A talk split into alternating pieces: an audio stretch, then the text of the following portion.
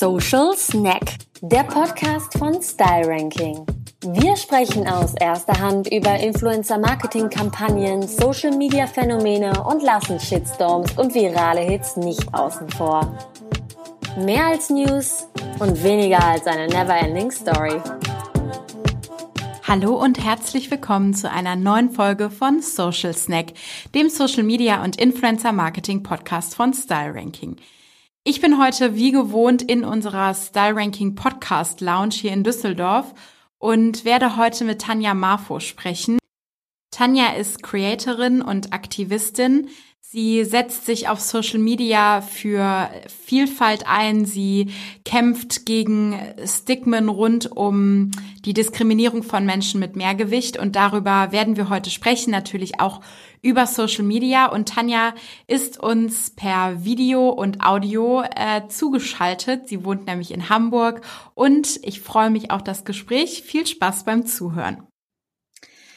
Ja, liebe Tanja, ich freue mich sehr, dass du heute zu Gast bist in unserem äh, Podcast Social Snack. Wir nehmen heute remote auf und ähm, ja, ich freue mich, dass du zugeschaltet bist.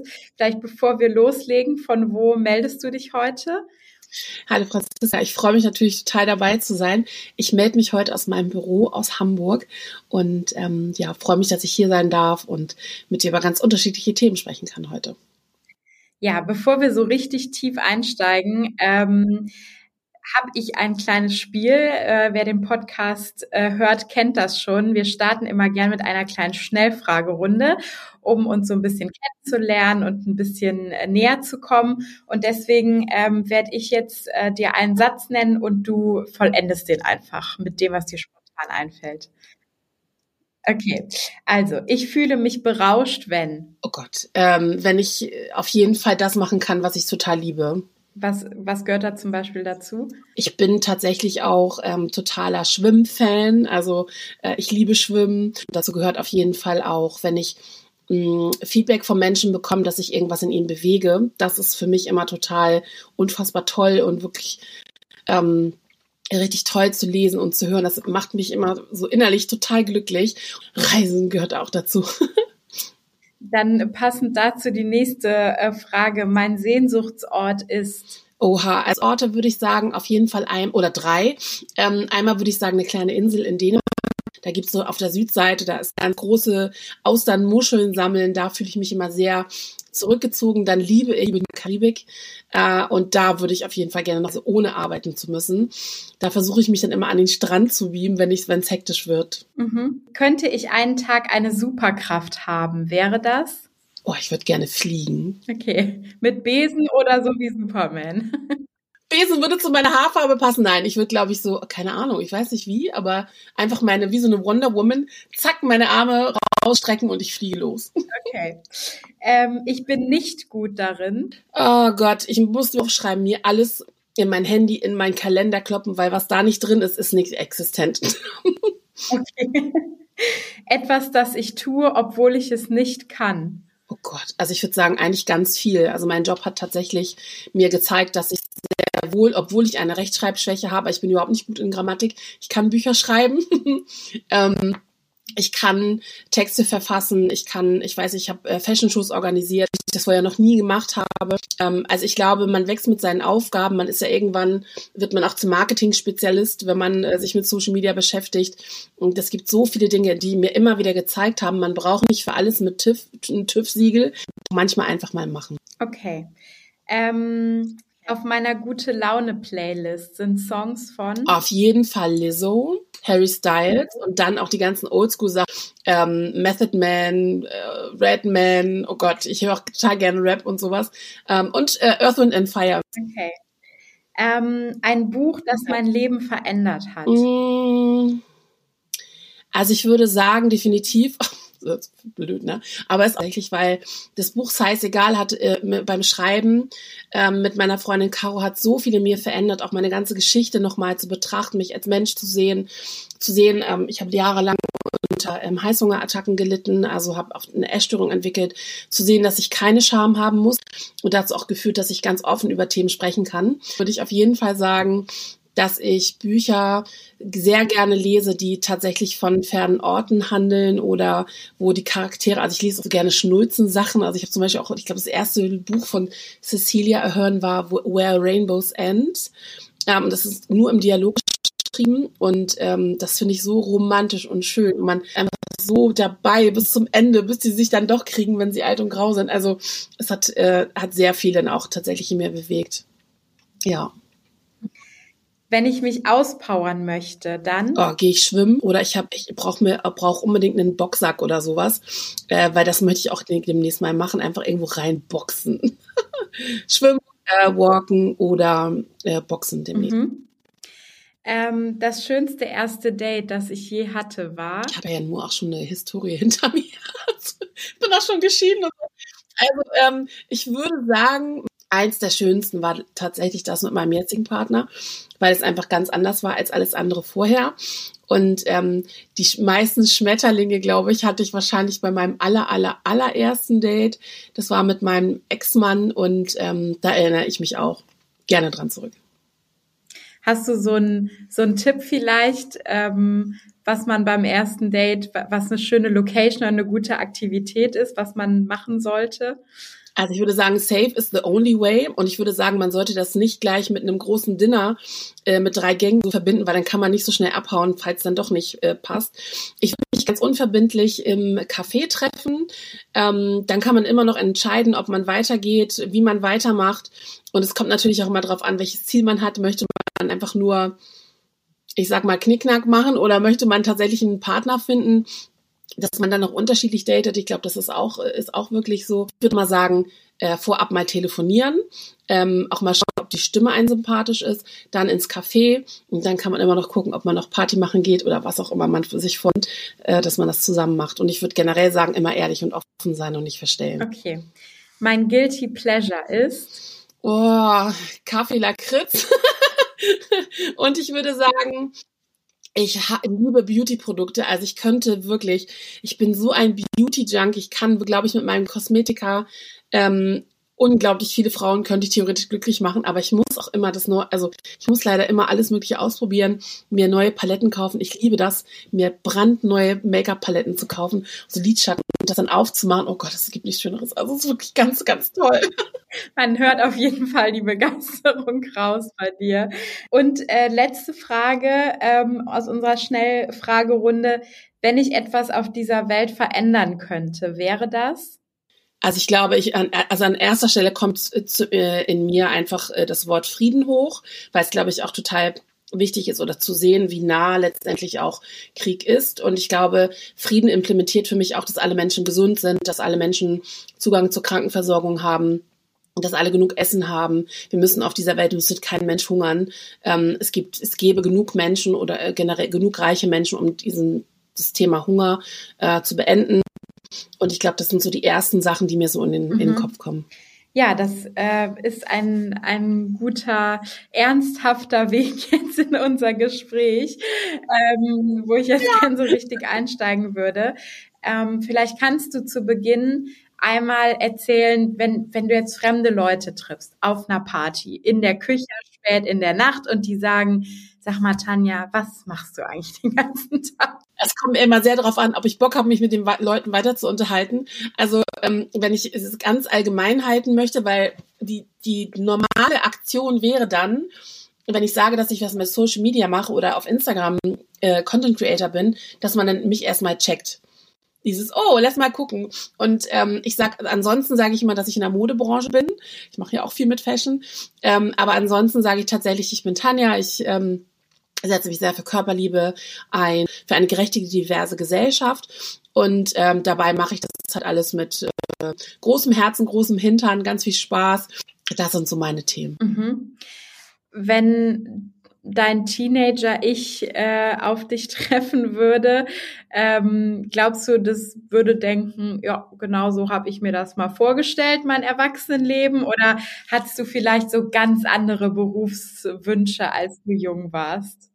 Also ich bin eigentlich, ich bin halt sehr konservativ erzogen worden und eigentlich glaube ich wäre meine Mutter am glücklichsten gewesen. Ich würde irgendwo am Stadtrand wohnen, in einem großen Haus mit schönem Garten, einem Arzt an meiner Seite, ganz vielen Kindern und okay, ich hätte auch beruflich irgendwas machen sollen, das auf jeden Fall, weil meine Mama auch immer beruflich tätig ist und immer gesagt hat, immer aufpassen, immer vorsorgen auf dich auch für dich selbst.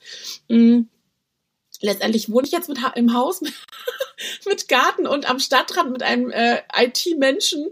Ähm, aber ich, ich hätte meinem Teenager ich niemals zugetraut, dass ich dann doch ähm, ich heute bin. Also tatsächlich war lange mein Berufswunsch, ich will studieren, ich will irgendwas Sicheres machen, in Anführungsstrichen. Ähm, ich möchte vielleicht Rechtsanwältin werden. Also ich habe es ich hab's wirklich versucht. Ich war drei Semester an der Uni. Ich habe das gehasst wie die Pest weil es einfach, es hat mein Herz nicht glücklich gemacht. Ähm, ich hatte so das Gefühl, okay, jetzt bin ich hier auf der, auf der Uni und eigentlich mache ich das nur für meine Eltern. Ähm, habe dann die Uni geschmissen. Das war auch echt herzhaft. Meine Eltern so, oh mein Gott, was macht das Kind? Habe dann eine Ausbildung gemacht zur Make-up-Artistin und äh, Kosmetikerin, habe in dem Beruf lange gearbeitet, hatte vorher schon Fremdsprachenassistentin gelernt. Also ich habe ganz viele Sachen gelernt in meinem Leben und ähm, mein Teenager, ich wäre definitiv, es würde mir so eine High Five geben das würde mir echt ein High Five geben, die kleine Tanja. Ähm, dein, dein Podcast ähm, Co-Host, die Caro, ähm, habe ich gesehen, hat, in, ihr habt so ein Reel, glaube ich, gemacht, wo ihr so ein bisschen voneinander erzählt. Und sie hat gesagt, dass sie dich äh, als wichtiges Role Model wahrnimmt. Was bedeutet dieser Titel, dieser Begriff für dich? Also wie fühlst du den Anspruch Role Model mit Inhalt? Also ich bin mir meiner Verantwortung als Content Creator und Influencerin sehr bewusst und das hat sich auch sehr verändert in den letzten Jahren. Also tatsächlich nehme ich das sehr ernst, was ich täglich zeige, was ich kommuniziere, was ich klar auch mit Heiterkeit und Leichtigkeit mache, aber es gibt auch Themen, die wirklich ernst sind und ich möchte da ähm, nicht nur das Thema Körper besprechen und dick sein, Mehrgewicht, das ist eh schon diskriminierend genug. Also für mich ist, für mich ist wichtig, dass ich ein Ally bin, also dass ich für alle da bin, wenn ich gebraucht werde. Klar, ich kann nicht immer 24 Stunden, sieben Tage die Woche äh, Aktivistinnen, Aktivistin sein, das geht nicht. Aber ähm, ich setze mich ein für ähm, die Black Community, einfach schon, weil mein Ex-Mann äh, aus Ghana kommt und mein Sohn schwarz ist. Weil es ist für mich eigentlich, ich, ich muss das immer dann so betonen, finde ich, oder betone es extra, obwohl es für mich ist das Thema Diversität und Vielfalt, das lebe ich schon ganz lange und das ist für mich gar nichts Neues. Und ich weiß, es ist jetzt so ein Begriff, der überstrapaziert wird und der mich manchmal so ankotzt, genauso wie das Thema äh, Selbstliebe oder ähm, Körper, äh, also Body Positivity, das sind auch Sachen, die mich extremst nerven. Aber ich weiß genau, es gibt draußen, um nochmal auf die kleine Tanja zurückzukommen, ganz viele Frauen heute ihre kleine Person immer noch nicht abgeholt haben und immer noch sehr leiden und immer noch sich nicht von mutig in Anführungsstrichen zu sein, ähm, beziehungsweise nicht schwimmen zu gehen, nicht am Leben so teilzunehmen. Sie warten halt auf die perfekte Figur. Und ich weiß, dass ich diesen Frauen Mut zusprechen möchte. Das sind meine Sisters für mich. Und ich möchte für die auch ein Role Model sein und ihnen sagen, guck mal, ich lebe das alles mit einer Selbstverständlichkeit. Ich will das nicht immer betonen, dass ich dick bin. Das sieht man ja sowieso. Ähm, aber ich möchte, dass du dir ein gutes Leben machst. Dass es dir, ich möchte, dass es dir gut geht. Und was immer auf dem Weg passiert, ob du dich jetzt verkleinerst oder nicht oder einfach auch so bleibst. Du kannst so bleiben, wie du willst, wie du bist. Ähm, mir ist das sehr bewusst und ich habe tatsächlich auch gerade in den letzten Monaten nochmal einige Kooperationen tatsächlich auch gestrichen, weil ich einfach da nicht mehr hinterstehen kann und auch gemerkt habe, wie die Firmen das Thema Vielfalt angehen und ich da nicht hinterstehe. Und deswegen hat sich das für mich auch nochmal wirklich sehr geändert, eben weil ich weiß, da gucken Leute zu mir hoch und ähm, sagen, wenn Tanja das macht, wenn Tanja das kauft, dann kaufe ich das auch. Und ähm, das ist mir einfach total wichtig, dass ich da ein, ein gutes Vorbild bin. Mhm. Glaubst du, dass wir gerade in dem Bereich ähm, Diversität noch viel zu sehr, ich sag mal, die Themen voneinander losgekoppelt sehen? Ich glaube, der Begriff Body Positivity ist da ja ein super schönes Beispiel von, weil der neu besetzt wurde, aber ja eigentlich zum Beispiel aus der schwarzen Community von einer schwarzen, von schwarzen AktivistInnen kommt. Ähm, glaubst du, dass das ein, ein, Thema ist, was wir noch mehr angehen müssen, das, ich sag mal, intersektional irgendwie zu sehen? Absolut. Also ich finde, das sind halt Wörter, Body Positivity, Vielfalt und Self-Love sind für mich Wörter, die sich eine Industrie zu Nutzen macht, zu eigen macht, um halt dann doch wieder ähm, mehr oder weniger Normschönheit zu propagieren. Also Body Positivity ist für mich, wenn ich nicht weiß, also wenn der Otto Normalverbraucher weiß nicht, dass es aus der Black Community kommt. Der denkt, Body Positivity ist, da stellen sich jetzt die Dicken hin und zeigen ihren Körper. So, Body Positivity kommt aus der Black Community, aus der äh, Schwarzbewegung und zeigt halt erstmal ähm, voluminösere Körper, weil Frauen, schwarze Frauen halt einfach manchmal Präpositionen haben, ein ähm, breiteres Hinterteil zu haben, sage ich mal. Und das ist so grotesk, dass dann erst eine Kim Kardashian kommen muss, um sich mit einem Brazilian Butt Lift diesen Körper künstlich zu formen, dass wir dann von Body Positivity sprechen.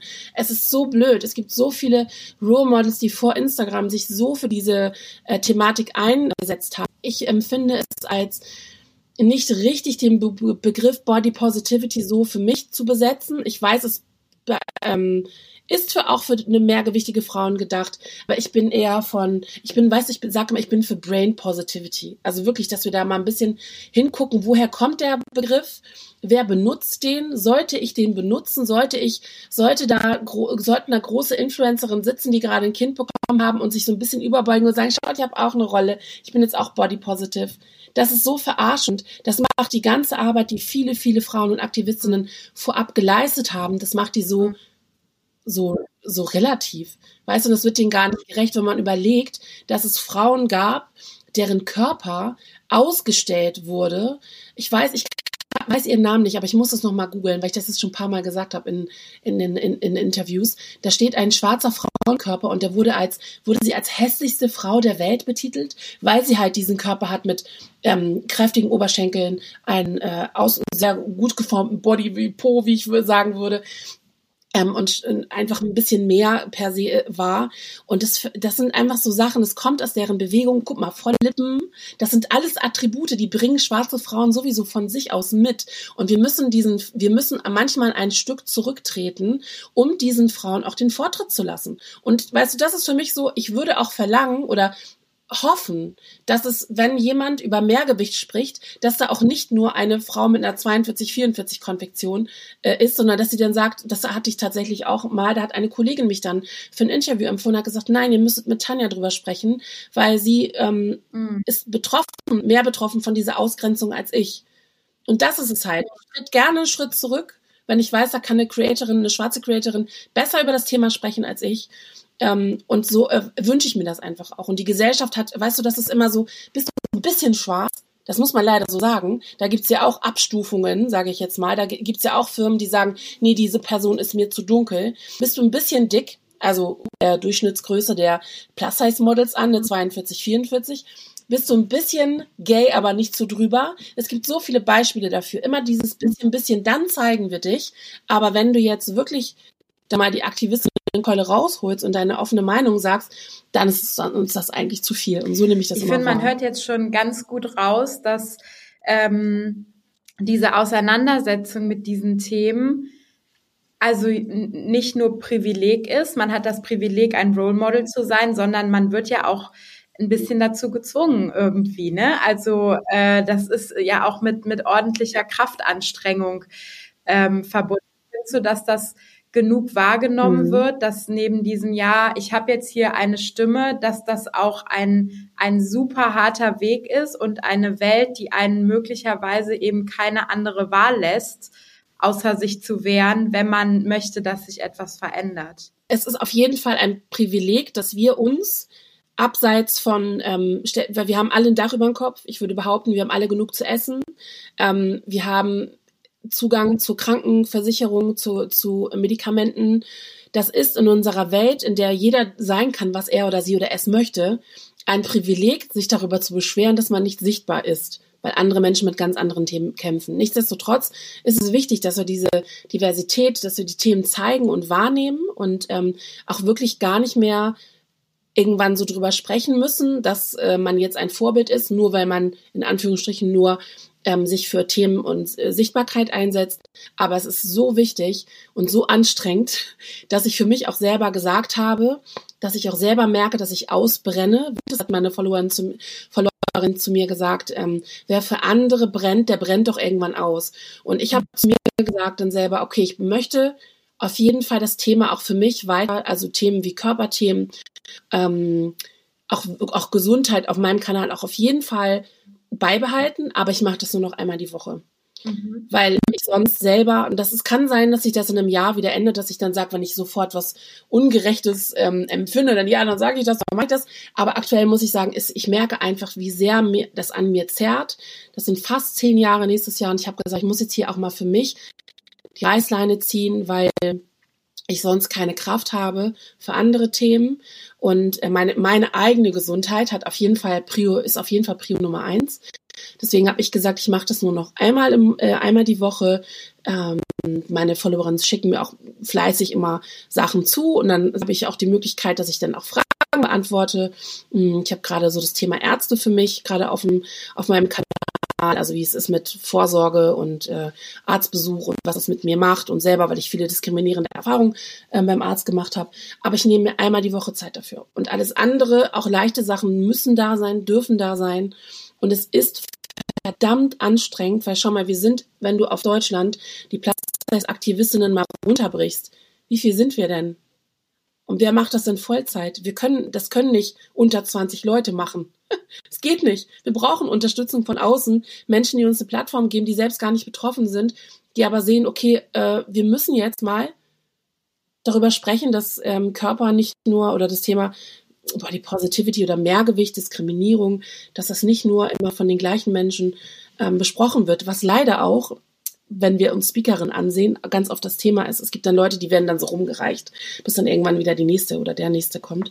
Ähm, ich würde mir da einfach viel mehr wünschen, dass man da sieht, wie anstrengend das ist und dass man, das kann man gar nicht mit Geld bezahlen einfach, ne? Also gar nicht, weil das so eine, mhm. es verlangt einen so viel ab, jeden Tag da zu sein und ähm, sich auch wirklich alles zu hören. Und man kriegt ja auch viele Geschichten erzählt. Das macht mhm. auch so viel mit einem. Ne? Ich stelle mir das auch unheimlich anstrengend vor, wenn man mit einem Thema in der Öffentlichkeit steht, dass die bloße Existenz des Körpers, wie er ist, schon so ein Politikum ist. Also dass man aus der Rolle ja gar nicht mhm. rausgehen kann, weil die Gesellschaft schon so ein fertiges Bild hat, dass man immer irgendwie Repräsentantin ist für, für entsprechende ist wirklich so. Also ich meine, wenn wir davon Beachbody ready, also wie habe ich, kriege ich ein Bikini-Body, zieh dir einen Bikini an, geh an den Strand und geh ins Wasser, dann hast du dein Bikini-Body. Also es sind so Sachen wie Selbstverständlichkeit, die ich ja auch lebe, also in Langstreckenflüge zum Beispiel. Da schreiben mir dann Frauen, oh mein Gott, wie hast du das gemacht? Wie ging das? Und ich habe gesagt, naja, also ähm, ich lasse mich nicht einschränken von meinem Gewicht. Ich weiß, dass ich manchmal eingeschränkt bin aufgrund meines Gewichtes, aber ähm, ich möchte mich nicht einschränken lassen, also mache ich trotzdem alles. Ins Gym zu gehen, da, ich mache mir, ich habe mir lange keine Gedanken gemacht, ob diese Geräte mich tragen können oder nicht, sondern ich bin gehe einfach. Mhm. Ähm, Sportkleidung kaufen. Wo findest du tolle Anbieter, die Mode machen, die passt, die nicht rutscht? Äh, das sind so viele Sachen, so viele erste Male, die man auch für sich entdeckt dann tatsächlich.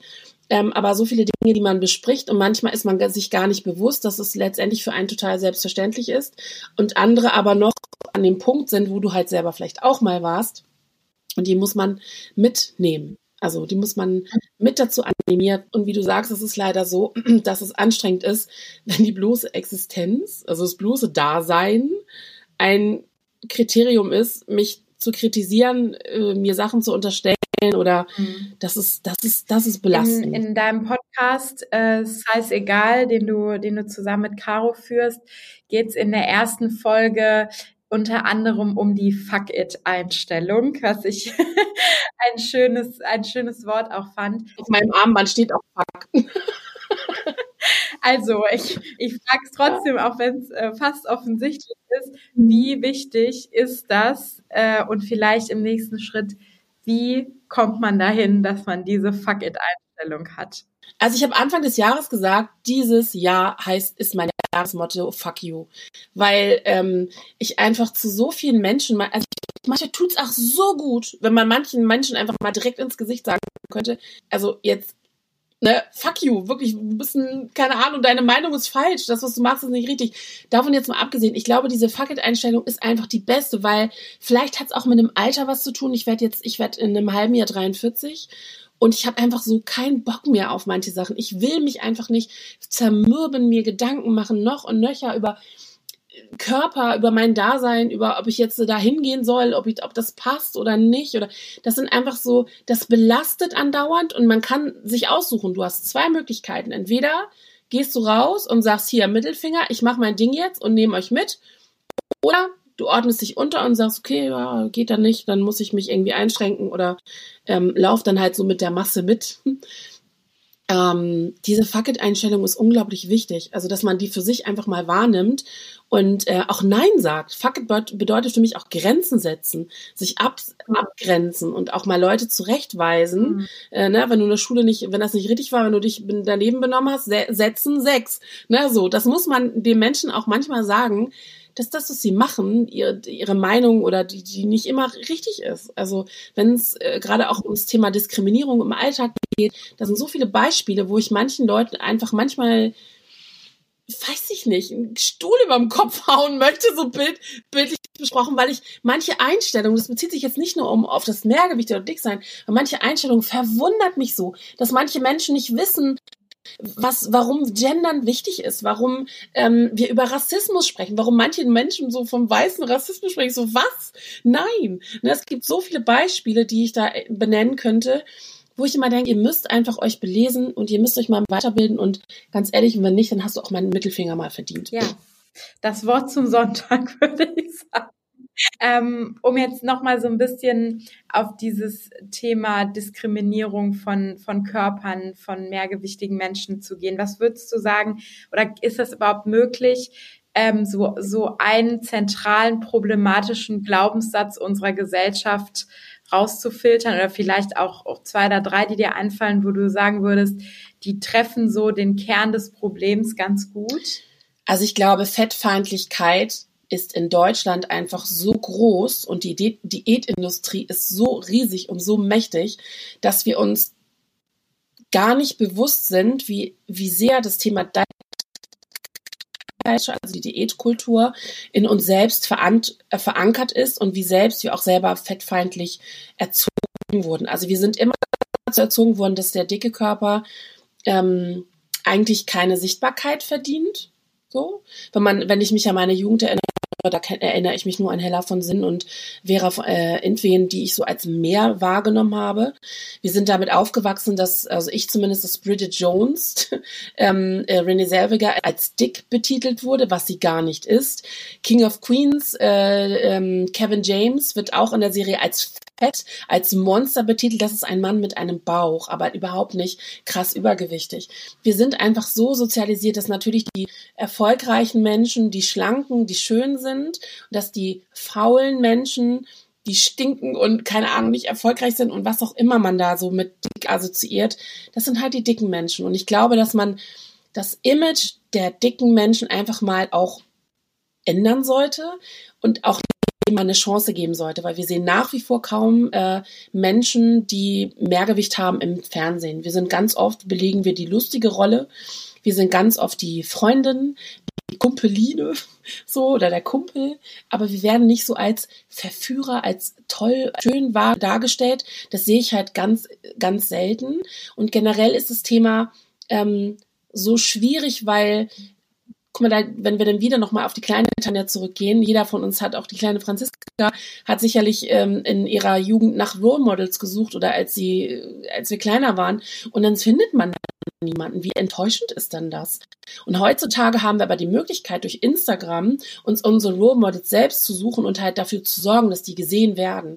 Und wir haben die Möglichkeit, uns an Menschen zu orientieren, die halt im Social Media aktiv sind ähm, wenn man uns auch nicht in den, ins Fernsehen lässt oder nur sehr bedingt, haben wir dort die Möglichkeit, andere Sehgewohnheiten zu schaffen. Es ist so wichtig, das Thema Akzeptanz, dass wir einmal mit von Akzeptanz sprechen, weil egal wie ein Körper geformt ist, ja, also mir kann auch jemand gegenüber sitzen, der 250, 300 Kilo wiegt, sage ich jetzt mal. Trotzdem hat dieser Mensch oder überhaupt hat dieser Mensch, hat jeder Mensch tolle äh, Respekt verdient.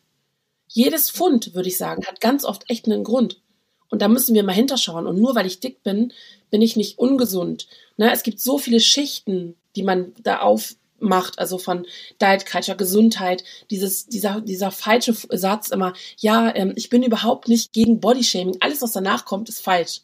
Ne, das ist genauso wie, ich bin überhaupt nicht rassistisch, aber das ist so falsch. Das sind so viele Dinge. Alles, was nach aber kommt, ist meistens falsch. Ähm, also ich würde einfach mir wünschen, dass wir mehr in den Medien mehr Sehgewohnheiten schaffen von unterschiedlichen Menschen, dass wir das im Print genauso wie im, im TV hinbekommen. Ich würde mir wünschen, dass wir eine bessere Gesundheitsvorsorge haben, Prävention und nicht erst aktiv tätig werden. Es ist so ein Witz, dass es in Deutschland keine Zuckerampel gibt.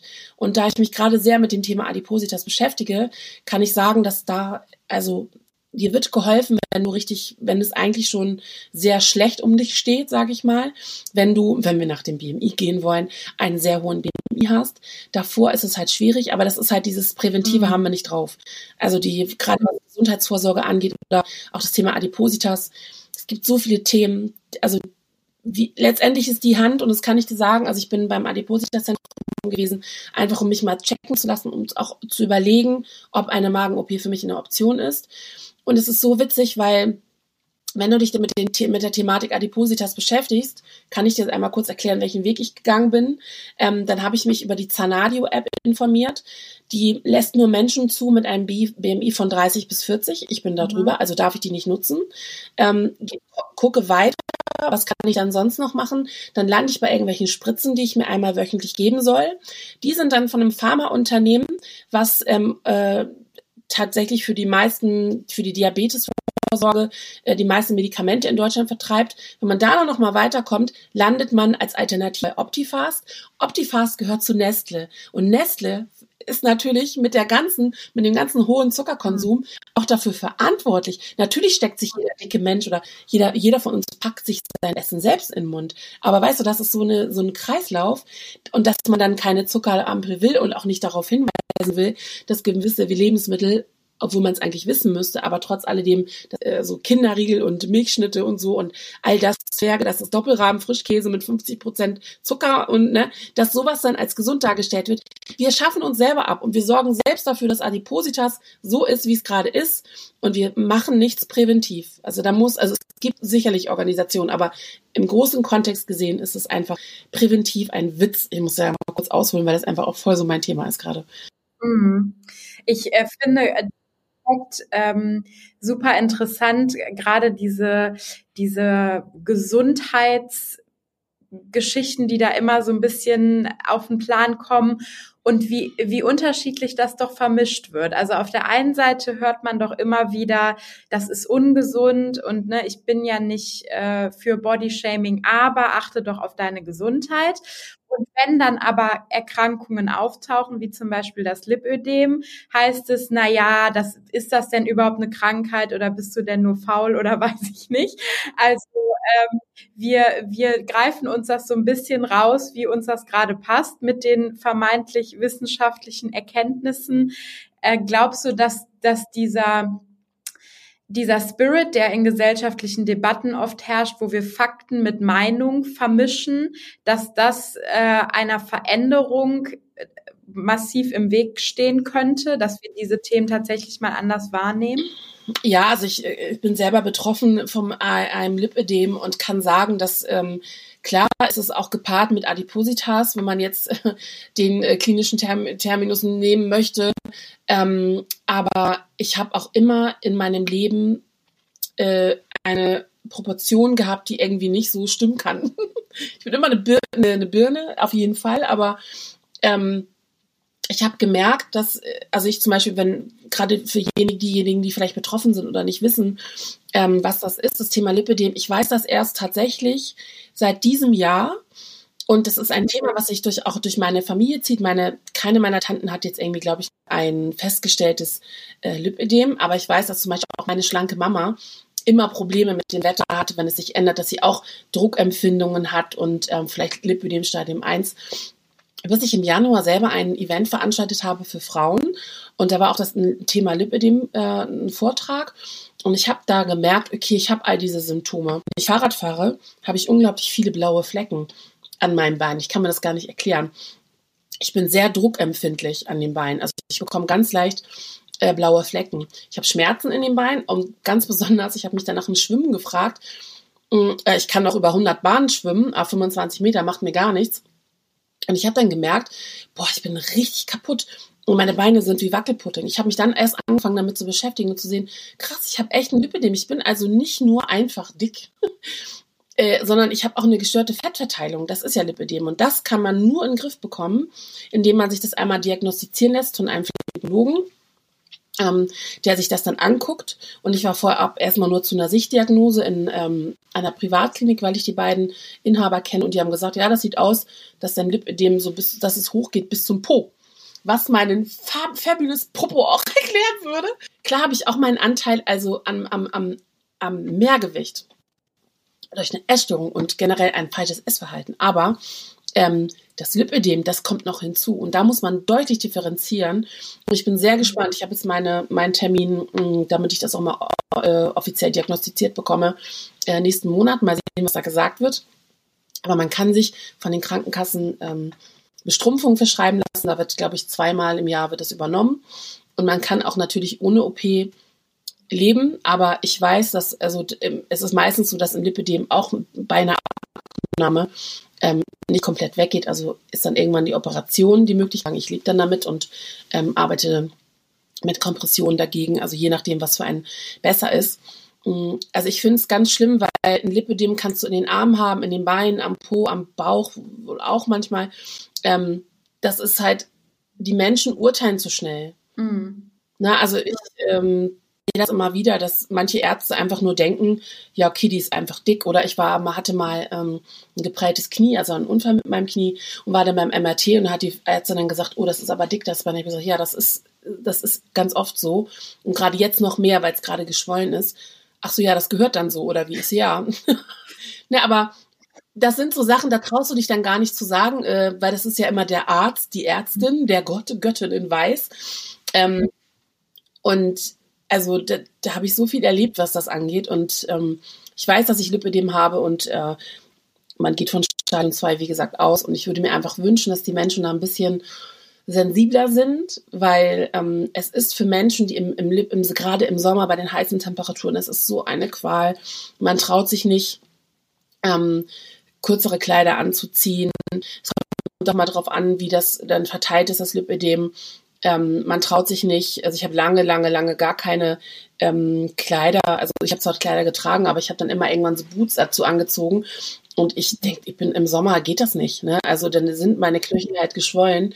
Was soll ich machen? Also ich ähm, verstecke mich nicht mehr. Und dieses Luft an den Körper lassen und auch an die Beine im Sommer ist auch für mich immer noch ein neues Gefühl, weil ich, ich habe früher sogar Strumpfhosen im Sommer getragen. Also ja, ich glaube, da wird ganz gut klar, was das bedeutet und was das in, in den unterschiedlichen Lebenslagen jeden Tag bedeutet, was man ähm, mit sich selber schon so zu tun hat irgendwie. Und wenn dann natürlich der Druck von außen noch kommt, dann ähm, glaube ich, reden wir manchmal auch über ganz andere gesundheitliche Themen als die, die den bloßen Körper betreffen.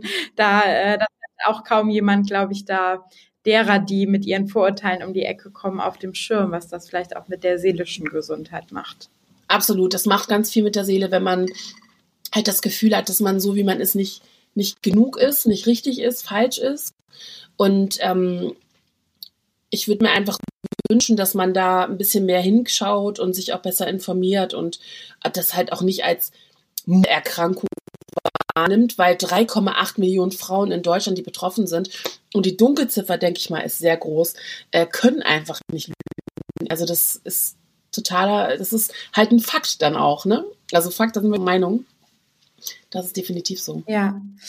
Ähm, wenn wir uns jetzt ähm, Social Media angucken, da bekommt man ja häufig den Eindruck, gerade wenn man auf den, auf den Seiten von AktivistInnen unterwegs ist, wenn man in speziellen Bubbles, sag ich mal, sich aufhält, dass diese ganzen Themen rund um Diskriminierung, dass wir die anpacken und dass wir da große Fortschritte machen und dass da viel passiert. Wie nimmst du das wahr übersetzt ins ins ähm, analoge Leben. Wenn ich die Leute, die da in der Bubble alle super ähm, Vogue unterwegs sind, wenn ich die auf einer Party treffe und ich komme rein und ich bin so, wie ich bin halt, ich komme come as you are, ist dann die gleiche Toleranz mhm. da oder ist es manchmal einfach wirklich noch in, einfach in den sozialen Medien verhaftet irgendwie? Also ich würde sagen, dass ähm, die meisten, die ich kenne, meiner Kolleginnen, da würde ich sagen, das ist denen wirklich ein wichtiges Thema. Die machen das nicht nur aus Spaß, aber ich weiß, dass es auch, und das Erfahrung habe ich halt einfach auch gemacht, ähm, auf Veranstaltungen, dass dann trotzdem ähm, manche Menschen gar nicht so hip und so vogue und so äh, offen für alles dann doch sind. Ne? Also das merke ich dann schon. Ähm, die Sache ist, wir bewegen uns halt immer in unseren Bubbles und ich glaube, und das wird uns ja eigentlich auch geraten auf Instagram, in unseren Communities zu bleiben. Ich würde da immer wieder rausgehen und gerade dann auch tatsächlich mich mit Leuten unterhalten, die aus einer ganz anderen Richtung kommen, weil es einfach den Horizont so erweitert. Ich glaube, es ist hip, ähm, ja, auf, auf äh, Sprache zu achten, letztendlich, ähm, auch im äh, Social Media. Wir wollen alle immer, ähm, nicht alle, aber letztendlich wollen, glaube ich, viele auch keine Angriffsfläche bieten. Schon mal viele äußern sich auch gar nicht zu politischen Themen oder, oder zu Themen wie Diskriminierung, was ja auch schon sehr privilegiert ist, da überhaupt nicht drüber reden zu müssen. Ne? So. Ähm, aber es muss auch nicht jeder über das Thema, äh, muss auch nicht jeder sich als Aktivistin oder als Aktivist darstellen. Ähm, manche können es auch gar nicht, manche haben auch Angst, weil sie nicht vielleicht nicht die richtigen Worte haben. Ähm, ich glaube aber, solange man offen ist für alles und ähm, letztendlich auch über den Tellerrand schauen kann, macht das auch mit der eigenen Einstellung sehr viel. Aber ich würde mir wünschen, dass mehr Menschen, die nicht betroffen sind, ähm, von Diskriminierung halt trotzdem auch mal drüber sprechen. Na, also weil die Realität offline sieht halt ganz anders aus. Also man kann im Antidiskriminierungsgesetz ähm, gibt es Herkunft, Hautfarbe, ähm, wie als Indikation Behinderung. Es gibt aber zum Beispiel nicht das Thema Gewicht. Das gibt es da bisher nach, nach wie vor nicht. Die Sache ist halt, es wäre super, sowas wie ein Punkt äh, der den Punkt Gewicht auch im Gesetz zu haben. Ich glaube, dass es aber an der Realität nicht viel ändern wird, weil guck mal, wir haben ja trotzdem noch Rassismus. Wir haben trotzdem noch Menschen, die ausgeschlossen werden ähm, aufgrund ihrer Behinderung. Es ist natürlich die Möglichkeit, dass man dann gerichtlich vorgehen könnte, auf jeden Fall. Aber ich glaube, die generelle Einstellung muss sich ändern und auch das Herumhacken auf alten weißen Männern, was ja immer so sinnbildlich gerne genommen wird. Ähm, ich glaube nicht, dass alle weißen Männer äh, per se eine falsche Einstellung haben. Also ich glaube, es, man müsste da generell mal ansetzen und zu schauen, was können wir jeder Einzelne tun, damit sich Themen verändern. Ähm, wo können wir anpacken und nicht halt meckern und meckern und meckern. Das ist genauso, dass wenn man mir dann immer Nachrichten schickt, so nach dem Motto, ja, guck mal, hier finde ich nur dünne Models im Katalog, dann denke ich immer so, was soll ich denn jetzt machen? Klar, einige Firmen kenne ich persönlich, da kann ich Ihnen das immer wieder weiterleiten, aber es muss ja vom Kunden kommen. Mhm. Es muss ja von außen kommen, dass gewisse Punkte nicht stimmen.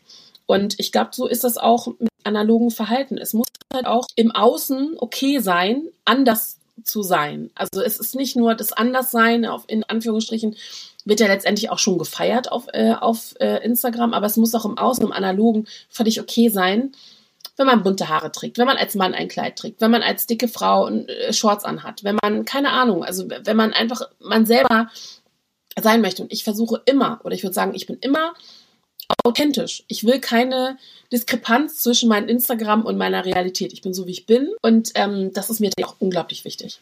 Mhm wenn du dir äh, die, die Körperideale auf Social Media oder grundsätzlich die Ideale auf Social Media anguckst, gibt's da Dinge, die dir vielleicht gerade aktuell besonders auffallen, wo du sagst, das ist besonders problematisch, da sollten wir besonders gegen vorgehen und äh, gleichzeitig vielleicht auch andere Dinge, die du richtig gut findest, wo du denkst, ah, das habe ich jetzt letztens gesehen, das finde ich irgendwie toll?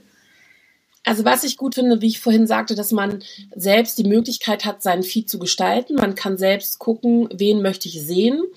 Ähm, man kann Profile stumm schalten, man kann auch entfolgen. Man kann sich einen Safe Space erschaffen auf Instagram, indem man ähm, Menschen folgt oder Seiten, die einen inspirieren. Das finde ich sehr gut, weil so haben auch dicke, gerade dicke Menschen, schwarze Menschen, Menschen mit Behinderung, wir alle haben die Möglichkeit gesehen zu werden. Äh, was mich nervt, ist natürlich, dass Werbung und auch Firmen ähm, unseren Content steuern auf Instagram unter anderem.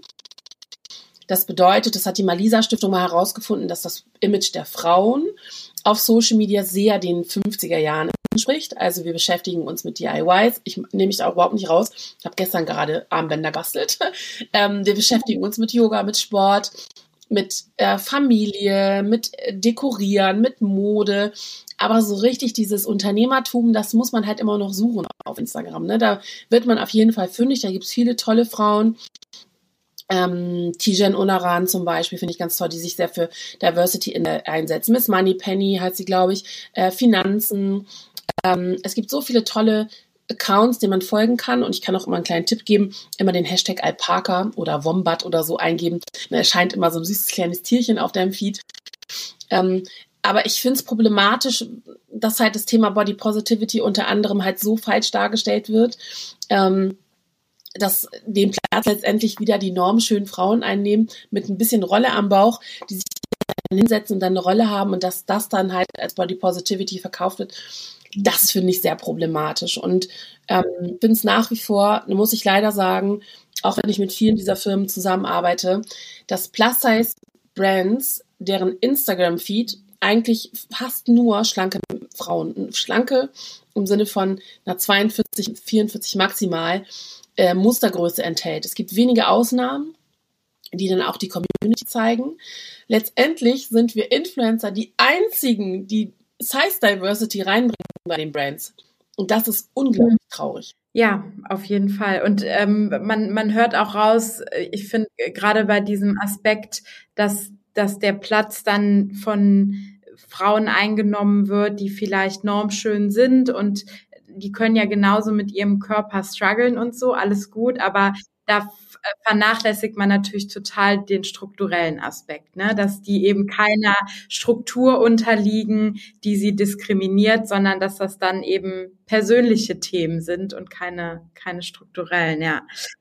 Ähm, was, was glaubst du denn, ist unser größter Hebel, damit wir Social Media zu einem Ort der Vielfalt und des Respekts machen können und hier auch ganz konkret was, was FollowerInnen tun können. Wir reden ja sehr viel über die Verantwortung von Creators und ähm, ich in, in der Vergangenheit auch sehr oft mit Creators über ihre den mentalen Druck, dem sie ausgesetzt sind, mhm. weil das eben, man bezahlt einen Preis dafür. Mhm. Also vielleicht eher dann mal auf die Perspektive der FollowerInnen, der Communities. Was können die tun, um um diesen Ort besser zu machen? Also ich, ich glaube, ich, ich möchte mit den CreatorInnen anfangen. Ähm, ich glaube, die CreatorInnen können Instagram einen ähm, sichereren, besseren Ort machen, indem sie halt wirklich ehrlich sind und wirklich Content auch mit Mehrwert bieten. Wir müssen dann natürlich, um diesen Content machen zu können, der meistens ja nicht bezahlt ist unbedingt, ähm, müssen wir auch bezahlten Content mit reinbringen. Also ein meine äh, bezahlte Kooperation, keine Ahnung, mit, mit einem Wimpernserum, sage ich mal, sorgt dafür, dass ich dann auch im Monat auch freie Themen machen kann ähm, und dann mich auch für äh, Themen einsetze, die mir am Herzen liegen. So. Also Werbung muss da sein. Das ist eine mhm. Sache. Aber diese Werbung darf auch vom, also von meinen Kolleginnen, finde ich, mehr, also man muss ehrlich sein und ich sehe halt immer noch Diätpulverwerbung Sättigungskapseln, das finde ich ganz gefährlich. Ich habe das früher auch gemacht, also deswegen auch äh, kann ich mir da auch nicht immer auf die Schulter klopfen, aber ich habe es gelassen.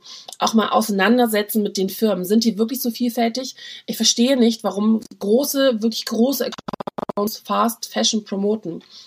Wenn ich es mir kaufen würde, ähm, niemals teilen. Also das sind so Sachen, wo ich weiß, dass es dann von Kindern, also ich, ich kann, ich kann das einfach nicht. Ich kann gewisse, gewisse große Brands, die überall, also die jeder kennt, ich kann das nicht machen, weil es einfach für mich in mein, mein Gewissen nicht zusammenpasst. Ähm, ich frage mich halt, was, warum, warum das so ist, aber das muss halt jeder auch mit sich selbst vereinbaren. Also ich kann nicht Creator XY sagen, das darfst du nicht. Leider muss es äh, Fast Fashion geben, weil nicht jeder von uns die Möglichkeit hat, für ein Kleidungsstück über 100 Euro auszugeben. Also es darf da auch kein Shaming geben in diese Richtung. Aber wenn du das als Creator nicht musst, würde ich sagen, lass es doch. Oder ähm, ambitioniere oder äh, motiviere deine Community doch vielleicht eher davon äh, dazu, Vintage dann zu kaufen oder so. Ähm, einmal das und dann von, von der Konsumentensicht, also von den Followerinnen, ähm, würde ich mir halt wünschen, auch Unterstützung bei Werbung. Das ist halt immer so eine Sache, ne? Also Instagram sagt ja natürlich, okay, mach Video, dann macht man Video, ist auch irgendwie nur eine Videoplattform geworden, also mehr oder weniger ähnlich wie TikTok. Ähm, und es ändert sich so oft der Algorithmus, dass die Userinnen oder UserInnen auch immer gucken müssen, wo ist denn die Story von Tanja? Wie finde ich sie denn? Okay, ich muss sie als Favorit einspeichern. Also, ne, also solche Sachen. Ich glaube, mm, ich von meinen, von meinen äh, Followern wünsche ich mir einfach mehr Interaktion, aber das machen die schon. Also ich bin sehr dankbar, dass ich da mit vielen sehr gut äh, einen Austausch habe, dass ich, wenn ich eine Hilfe brauche, also wie zum Beispiel einem schnelleren Arzttermin, den hat mir eine Followerin besorgt, also weil die da zufällig arbeitet. Also so, sowas ist überhaupt nicht, ähm, ist nicht, ist schon privilegiert, finde ich. Aber ähm, ich finde es unglaublich toll, dass, dass ich so eine, so einen Zusammenhalt habe. Also ich mache auch letztendlich manchmal auch so Community-Treffen, da gehen wir dann einfach zusammen frühstücken. Das sind dann so 10, 20 Leute, reicht ja auch, ne? So. Ähm, also ich würde von meiner Community vielleicht ein bisschen mehr Interaktion gucken, meine Stories mehr. Aber weil letztendlich ja auch Reichweite äh, zählt. Ne? Also du kannst dich ja auch für gute Themen einsetzen. Ich weiß halt, wenn ich, je nachdem, wie, wie man auch wächst und so, man hat halt die Möglichkeit, sich auch für so gute Themen einzusetzen. Und das muss man halt auch immer gucken, wen, wen folgt man da, wer, ähm, wer ist authentisch, wer bespielt den Content, den du möchtest. So. Aber man muss sich, man muss ihnen halt auch immer wieder sagen, was sie tun müssen. Das ist auch nervig. Also wenn ich mir vorstelle, dass da, ich bin Userin und sagt mir jemand, oh, bitte folge mir, bitte kommentiere, würde ich auch sagen, hallo. Also ich verstehe beide Seiten. Ähm, hast du denn noch so ein paar Accounts von KollegInnen, die du empfehlen kannst, wo du sagen würdest, die sollte man in seinen Feed mit aufnehmen? Innerhalb der Plus-Size-Bubble auf jeden Fall ganz, da denke ich an meine Kolleginnen äh, Schönwild, ähm, Miss Wunderbar, Anna Kova, die hat auch ein eigenes Plus-Size-Label. Ähm, da denke ich an äh, Charlotte Kurt, an ähm, Oh Gott, diese Nina, Nina Kuchera ist auch ein ganz toller Account. Ähm, und wenn wir mal außerhalb der Plus-Size-Blase, Penny für Finanzen, Tijan Onaran, wenn es um Diversity geht, ähm, dann habe ich die Sinners Not for Saints, also Jan und Nixon, ähm, die bringen auch ein bisschen Diversity, sag ich mal, weil die als nicht-binär ähm, ihr Leben zeigen, wie sie bunt durchs Leben gehen. Mhm.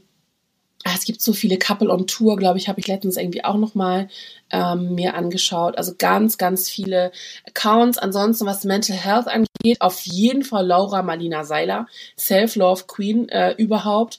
Mm, da habe ich ganz viele tolle Sachen mitgenommen oder sowas wie Mädelsabende, Funk, auch unbedingt mal reinschauen. Auch die ganz normalen äh, Tagesschau oder Welt, also ein bisschen Weltgeschehen auch ne, äh, mitbekommen. Ich weiß ob ich jetzt jemanden vergessen habe, aber ich würde sagen, das sind so die, die Accounts, die auch immer bei mir wieder so aufploppen. Mm, und tatsächlich habe ich äh, einfach, wenn es ein bisschen um deine mentale Gesundheit geht, dann kannst du auch einfach Hashtags googeln wie Mental Health. Ne? Also da gibt's ja auch ganz viel, was du suchen kannst. Ich habe mir damals zum Beispiel ähm, Netflix geholt, weil es den Film gab I Am Not Your Guru von Tony Robbins. Das kam damals äh, raus und deswegen habe ich mir damals Netflix geholt. Robbins hat auch ganz, ganz viele tolle tolle Sachen auf, ähm, auf Instagram. Also dann kann da auch so viele kostenlose Glases nutzen. Also es gibt so viel, man kann sich so super weiterbilden. Man erfährt so viel tatsächlich. Also wenn man über ähm, sich auch ein bisschen weiterbilden will. Ich habe jetzt tatsächlich auch diese Woche Masterclass-Abo abgeschlossen. Ähm, einfach weil ich mir das, das total spannend finde, so von den Besten der Besten zu lernen. Also da man kann über die Kardashians sagen, was man will, sage ich jetzt mal.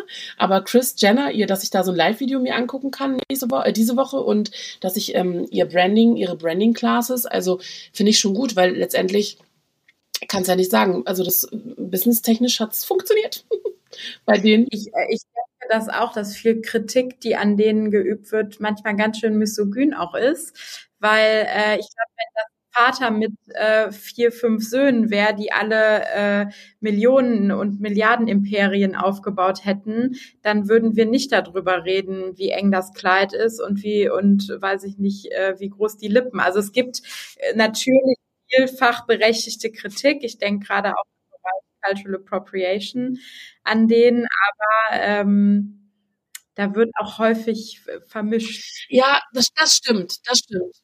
Also da, ich, ich finde dann immer, wo fängt denn Feminismus an und wo hört's auf? Also auch das ganze Schönheits-OP-Thema. Natürlich ist, verliert man vielleicht, weißt du, das ist ja dieses, wenn man so in seiner Blase unterwegs ist ähm, und sich nur mit Leuten umgibt, die selber Celebrities sind, die selber stets mit ihrem eigenen Bild konfrontiert sind, dann hat man auch eine andere Wahrnehmung. Ähm, man muss ja nicht machen. Aber ich finde, man sollte das den Leuten erlauben. Es sollte auch völlig legitim sein, dass sie sich da ihren Po aufspritzt und, und die Lippen groß macht und keine Ahnung. Also das, das, das darf man auch nicht vergessen. Ne? Also da muss ich mir dann selber auch, es muss ich mir auch selber immer wieder sagen, es ist okay, ähm, Kritik zu üben.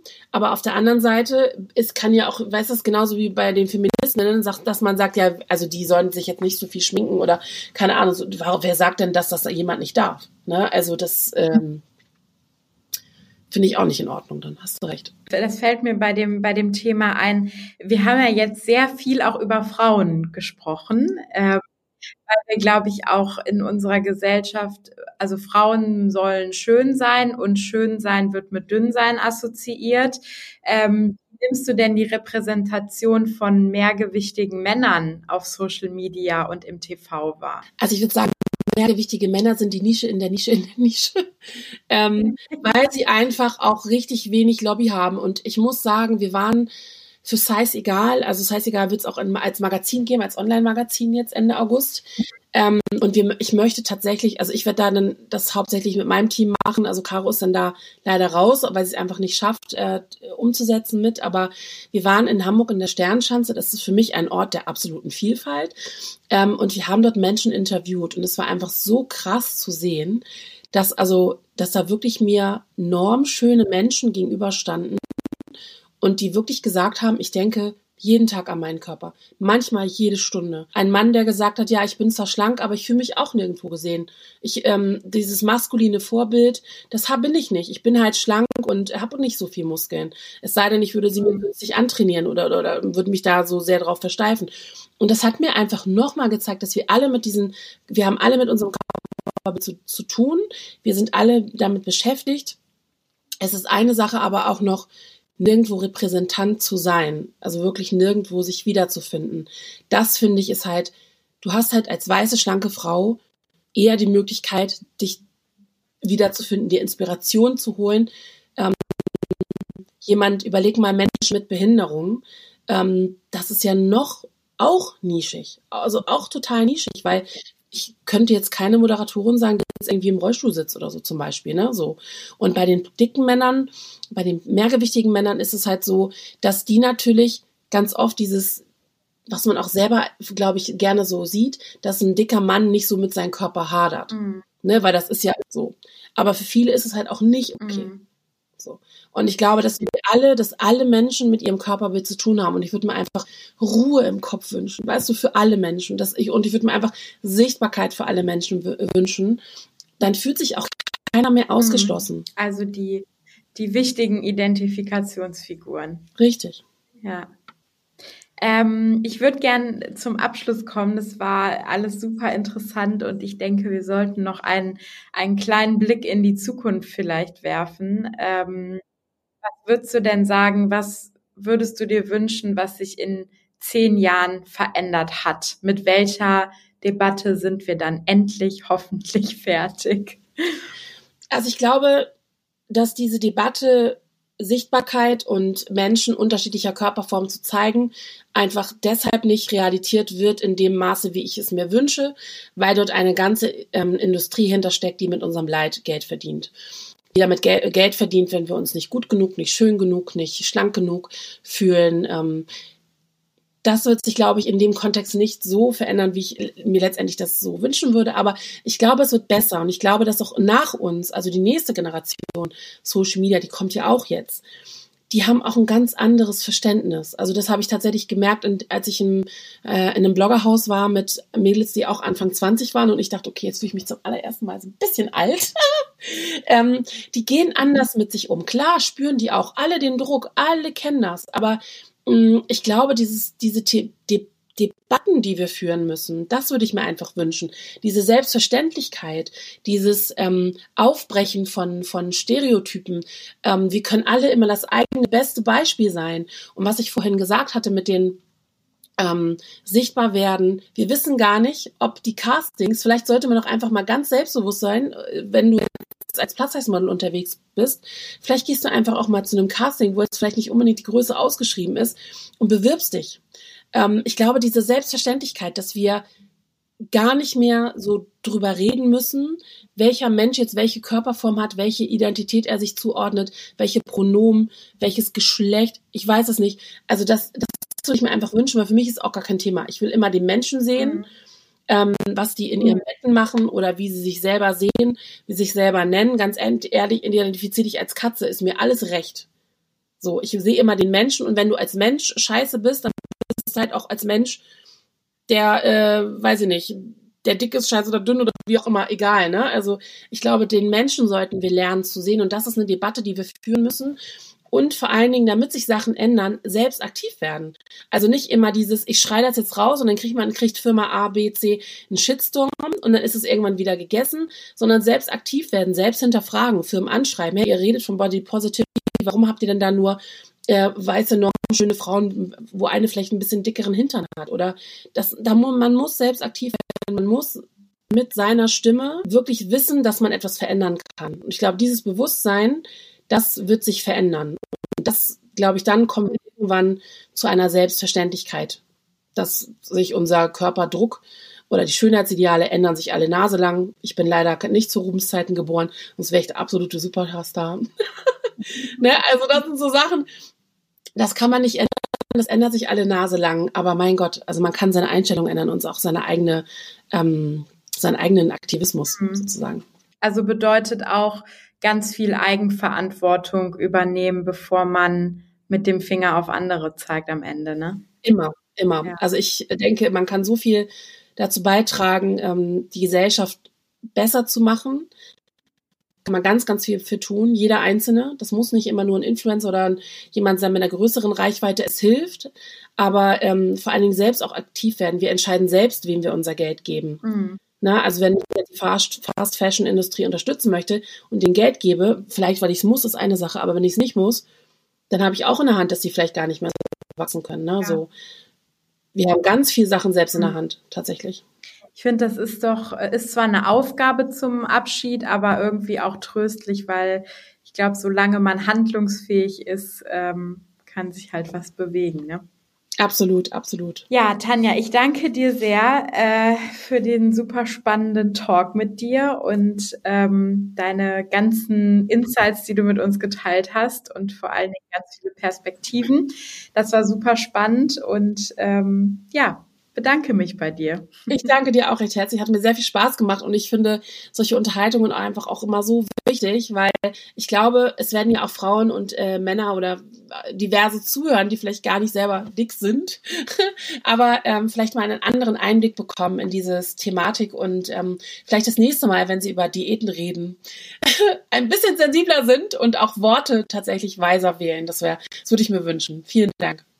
Wie immer gilt natürlich, wenn ihr mehr über Tanja und ihre Arbeit erfahren wollt, dann findet ihr in unseren Show Notes Links zu ihrem Instagram-Account, zu ihrem Blog Kurvenreich, zu ihrem Buch und zu ihrem Podcast. Es gibt also jede Menge zu entdecken.